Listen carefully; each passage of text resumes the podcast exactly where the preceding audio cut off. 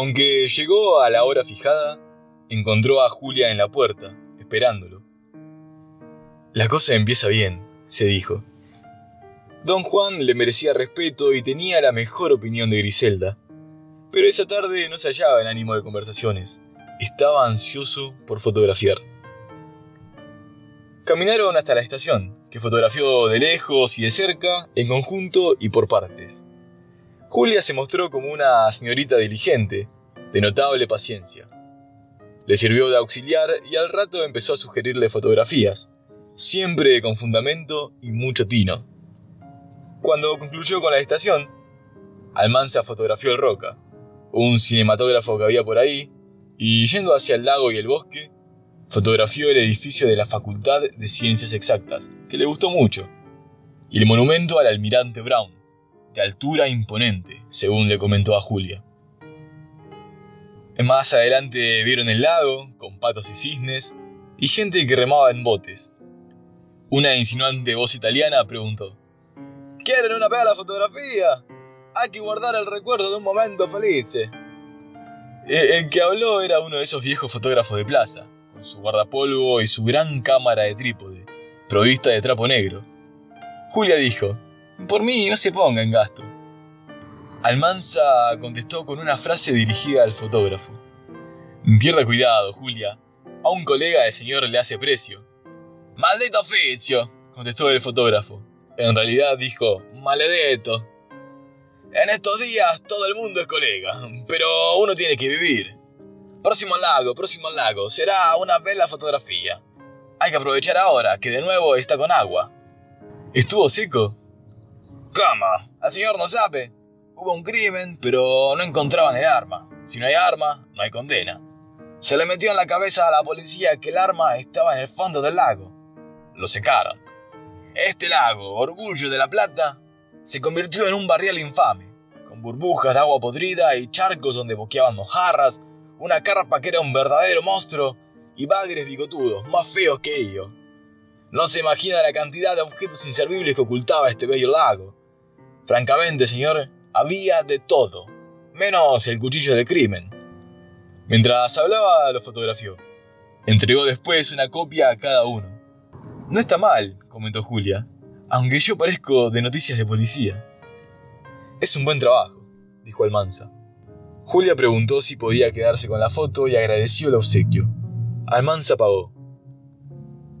Yo le voy a sacar una mejor, susurró cuando se alejaban por un sendero en el bosque, entre el jardín zoológico y el Museo de Ciencias Naturales.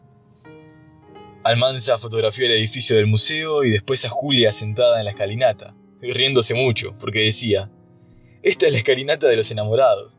Me contaron en la pensión que a la noche la usan las parejas. Ahora la voy a tomar de cerca, la cara nomás.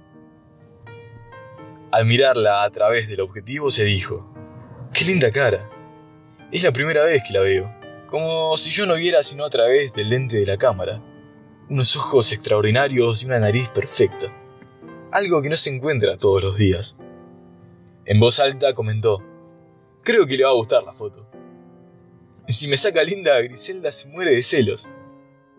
Todavía estuvieron un rato en el bosque. Todavía estuvieron un rato en el bosque. Fotografiaron el planetario para finalmente alejarse por una calle de tilos. Julia preguntó, ¿No sentís el aroma? Almanza notó que lo había tuteado. Por un momento se distrajo y perdió algunas palabras de lo que Julia decía. Con Griselda nos queremos, pero nos peleamos porque es muy celosa. En cambio, yo era inseparable de mi hermano Ventura. Don Juan me contó que se fue de la casa. Te habrá dicho que murió. No dijo eso. Por lo menos convencido no está. De un tiempo a esta parte lo da por muerto. Mi padre no es malo, pero a veces parece que no tiene alma. No digo que sea desalmado, sino que no tiene alma, fíjate bien. Me contaron que los artistas son así. No sabía. Hoy representan un papel, mañana otro. A mí, don Juan me dio a entender que siente mucho la falta de su hijo. No por el hijo, se me ocurre, sino por las consecuencias. Sin ventura para aconsejarlo se enredó en negocios raros. Nos metieron pleito y tal vez nos embarguen Bransen. Por la manera en que habló Julia de ese campo, Almanza comprendió que era un lugar muy querido por ella, vinculado a sus mejores recuerdos. Ya se les arreglará a tu padre para salvarlo, dijo. Tal vez no se desanima fácilmente. Es muy buscavida, aunque no trabajador. Me contó que la desavenencia con tu hermano fue por una póliza de seguro. Fíjate qué raras son las cosas. Tomó esa póliza para favorecer a una señora, mejor dicho, al hijo de la señora, un muchacho que era agente de seguros. Eh, poco después el muchacho dejó el trabajo y abandonó la casa de su madre. Mm, más o menos como Ventura. Con la diferencia que se metió de fraile, en un convento, a la salida del azul. Dicen que es el llamado de la vocación. ¿Vos dejarías todo para meterte en un convento? Yo no, pero a lo mejor a él le da por la religión como a mí por la fotografía.